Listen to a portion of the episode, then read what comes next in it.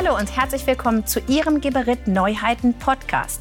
Ich bin Gesine Herzberger und stehe hier gerade neben einem Geberit Unterputzspülkasten. Ja, zum Glück stehe ich nicht nur neben dem Unterputzspülkasten, sondern auch neben Markus Leindecker, Bereichsleiter Technik bei Geberit Deutschland. Markus. Hallo Gesine. Grüß dich. Super, dass wir jetzt gemeinsam mal einen Blick werfen auf den Unterputzspülkasten. Der ist ja sowas wie das Herzstück von Geberit. Er hat in diesem Jahr aber einige zusätzliche Funktionen erhalten und ist jetzt optional auch mit integrierter Hygienespülung erhältlich. Erzähl doch mal. Korrekt. Also wir haben die Hygienespülung in den Spülkasten gepackt, weil der Betreiber ist dazu angehalten oder er muss den bestimmungsgemäßen Betrieb einhalten und das heißt, er muss Stagnation im Trinkwasser vermeiden. Und damit er nicht eine zusätzliche Komponente hat, eine Hygienespülung losgelöst von allem anderen, haben wir die jetzt in unseren Spülkasten gepackt. Sag's noch mal ganz deutlich, ist das jetzt also ein ganz neuer Spülkasten oder kommt hier nur ein weiteres Bauteil hinzu? Nein, es ist ein neuer Spülkasten, weil einige Herausforderungen kamen da schon auf uns zu, was Platz und was Schwitzwasser angeht. Worauf spielst du an? Also Platz, man muss sich vorstellen, ich muss jetzt in diesen Spülkasten, der ja nicht riesig groß ist, man versucht den immer so kompakt wie möglich zu halten, muss ich jetzt noch Magnetventile reinbauen, Absperreinheiten, Distanzstücke, Elektronik und, und, und. Das ist im normalen Spülkasten nicht möglich. Also ich muss dafür Platz schaffen. Deswegen ist er ein klein bisschen größer geworden. Und ich muss auch gleichzeitig gucken, dass der Spülkasten optimal abgedichtet ist. Mhm. Und dazu haben wir Folgendes gemacht. Hinten am Spülkasten ist der Anschluss für die Kaltwasserleitung.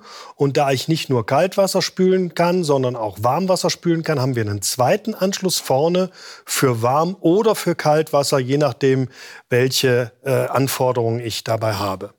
Und wenn ich Warmwasser einleite in so einen Spülkasten, dann habe ich natürlich auch eine erhöhte Gefahr von Schwitzwasserbildung.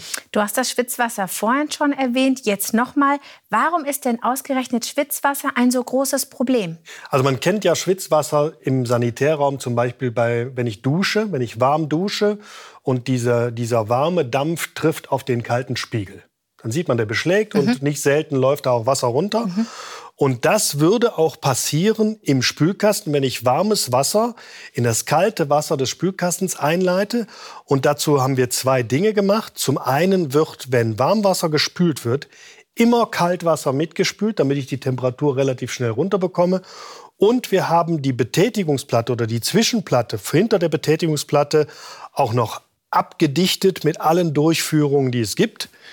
Und das haben wir gemacht, indem wir alle Durchführungen mit einer Gummimembrane versehen haben. Also da, wo ich die Betätigungsstangen der Betätigungsplatte durchführe, die Befestigung äh, der Betätigungsplatte und auch die umlaufende Dichtung äh, um den Spülkasten, also um die Öffnung des Spülkastens, sodass es wirklich komplett gegen Schwitzwasser geschützt ist. Ja, liebe Zuhörerinnen und Zuhörer, ich sehe hier tatsächlich eine Schutzplatte, die sehr, sehr gut abgedichtet aussieht.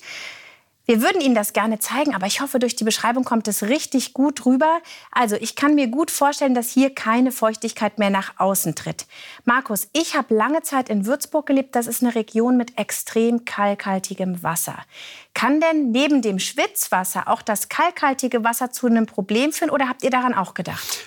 Also das kann nicht zu einem Problem führen, weil wir sehen, ich, ich drehe die Zwischenplatte jetzt mal rum und wir sehen auf der Rückseite der Platte zwei Metallstangen, die ein bisschen größer sind als die Zwischenplatte selber und das ist daher, sind die etwas länger.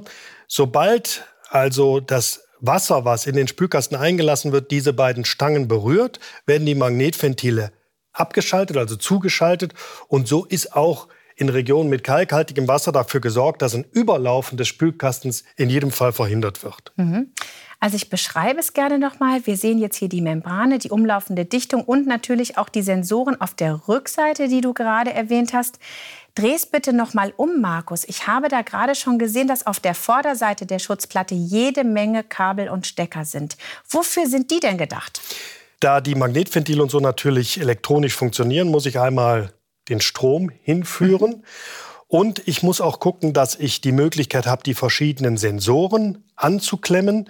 Es gibt verschiedene Spülmöglichkeiten, die wir haben. Ich kann eine Intervallspülung oder eine zeitgesteuerte Spülung oder auch, wenn, wenn das äh, der Bedarf ist, eine temperaturgesteuerte oder eine volumengesteuerte Spülung anschließen. Und darüber hinaus kann ich auch noch die Hygienespülung im Spülkasten an die Gebäudeleittechnik anschließen. Das hört sich klasse an, aber auch absolut technisch. Wie kann ich mir das denn in der Praxis vorstellen? Wie genau macht ein Installateur das? Also alles ist sehr genau beschriftet auf dieser Zwischenplatte. Jedes Kabel ist einzeln beschriftet, welcher Anschluss da rankommt. Und die Einstellungen, ich muss natürlich auch noch Einstellungen, wann soll es spülen, wie lange soll es spülen und und und. Das mache ich über eine sogenannte Set-App, also über eine Geberit-App und kann da Spüllogiken und sämtliche Einstellungen dran vornehmen. Und ich kann auch die geforderte Protokollierung der Spülungen die wird öfters gefordert, je nachdem, welche, über welches Gebäude ich rede, kann ich auch darüber laufen lassen. Mhm. Und welches Smartphone ich habe, ist dabei egal? Das ist dabei egal. Es funktioniert auf iOS-Geräten oder Android-Geräten. Die Verbindung zur Hygienespülung, die wird über Bluetooth hergestellt, sodass eigentlich da keine größeren Probleme aufkommen, das, die Hygienespülung einzustellen. Klingt tatsächlich nach vielen Vorteilen für den Verarbeitenden. Ja, nicht, aber nicht nur für den. Also wenn man sich vorstellt, bisher, wenn ich eine Hygienespülung losgelöst von anderen Apparaten im Sanitärraum installiere, dann ist das meistens irgendwo oben in der Ecke als letzte Komponente installiert. Und da liegt in der Regel noch keine Trinkwasserleitung und auch keine Abwasserleitung. Und die Logik, die wir jetzt hierbei verfolgen, ist, ich hole die Hygienespülung dahin, wo das schon Bestandteil ist. Also an jedem Spülkasten habe ich bereits Trinkwasser und ich habe auch eine Abwasserleitung, so dass ich einmal keine zusätzliche Leitungsführung habe und auch keinen zusätzlichen äh, Revisionsschacht oder eine Serviceöffnung. Mhm. Die Serviceöffnung hier ist die Betätigungsplatte. Die Betätigungsplatte ist ja ein sehr schönes Element und das ist für mich ein super Stichwort, denn Geberit steht für mich gar nicht so sehr für den Unterputzspülkasten, sondern mindestens genauso sehr für die Betätigungsplatte. Da habt ihr ja nämlich eine wirklich unglaublich große Auswahl. Ich selbst habe eine Sigma 70, diese sehr schöne weiße Betätigungsplatte. Das führt mich jetzt zu meiner nächsten Frage. Passen denn alle Betätigungsplatten auf die integrierte Hygienespülung oder muss ich da Abstriche machen? Also es passen fast alle Betätigungsplatten darauf. Also alle Betätigungsplatten von der Sigma 01 bis zur Sigma 50. Es gibt zwei Platten, die passen nicht drauf. Das ist die Sigma 70 und die Sigma 80, weil sie zusätzlichen Platz fordern, einmal durch Elektronik oder über die Steuerung, die ich bei der Sigma 70 beispielsweise habe. Aber Sigma 01 bis Sigma 50 passen alle und da haben wir eine riesige Auswahl an Formen, Materialien und Farben, sodass auch da eigentlich alle Wünsche erfüllt werden können. Ich denke doch, da bietet sich eine Vielzahl an Möglichkeiten. Und kompatibel mit allen gängigen WC-Keramiken ist der Unterputzspülkasten mit Hygienespülung ja sowieso. Das ist gegeben, in jedem Fall. Gehen wir nochmal zurück ins große Ganze, Markus. Ersetzt der Unterputzspülkasten mit integrierter Hygienespülung denn irgendetwas oder ist der zusätzlich im Sortiment? Der ist zusätzlich im Sortiment und den gibt es einmal für unsere Vorwandinstallationssysteme GIS und für Duofix logischerweise. Und wie eben schon mal erwähnt, da ich mehr Platz brauche im Spülkasten für die Hygienespülung, ist er als zusätzlicher Spülkasten optional im Portfolio. Super. Ja, liebe Zuhörerinnen und Zuhörer, wir haben gehört, was dabei herauskommt, wenn Spülkastentechnologie und Trinkwasserhygiene in ein Teil zusammengeführt werden. Also gibt es doch jetzt gar keinen Grund mehr, keinen Geberit-Spülkasten zu verbauen.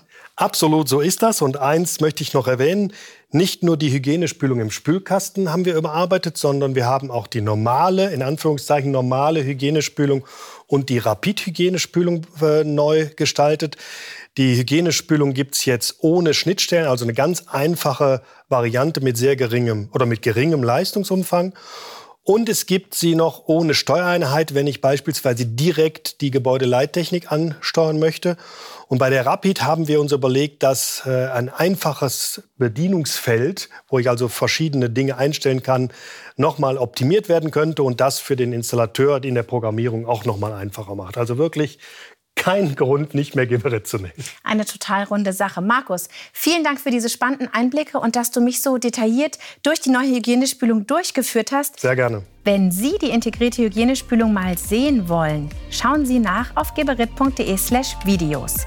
Weitere Informationen finden Sie auf geberit.de/slash Sigma. Wir hören uns hoffentlich bald wieder, vielleicht bei einem unserer Neuheiten-Podcasts. Bis dann!